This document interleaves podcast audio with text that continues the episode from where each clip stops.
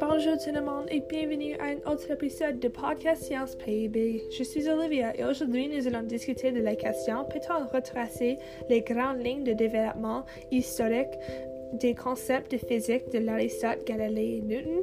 Aristote croyait que tout tournait autour du centre de l'univers, qui était la Terre, le Soleil, les étoiles, la Lune et les autres planètes de notre système solaire. Tout tournait autour de la Terre.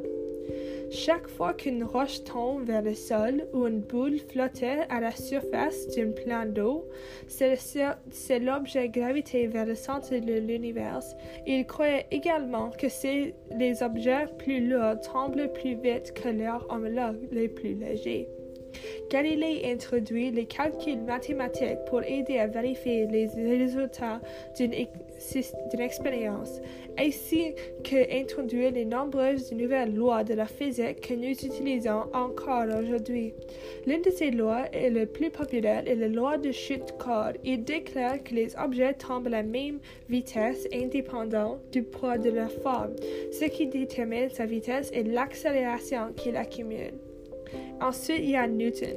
Newton a utilisé les résultats de Galilée, Aristote et un autre philosophe nommé Descartes pour construire les trois lois de mouvement qui sont encore utilisées à ce jour par nombreux scientifiques et physiciens. Eh bien, c'est la fin de l'épisode. À la prochaine fois, nous parlons de l'effet de l'inertie dans la collision avec un auto et un passager non attaché. Merci pour écouter.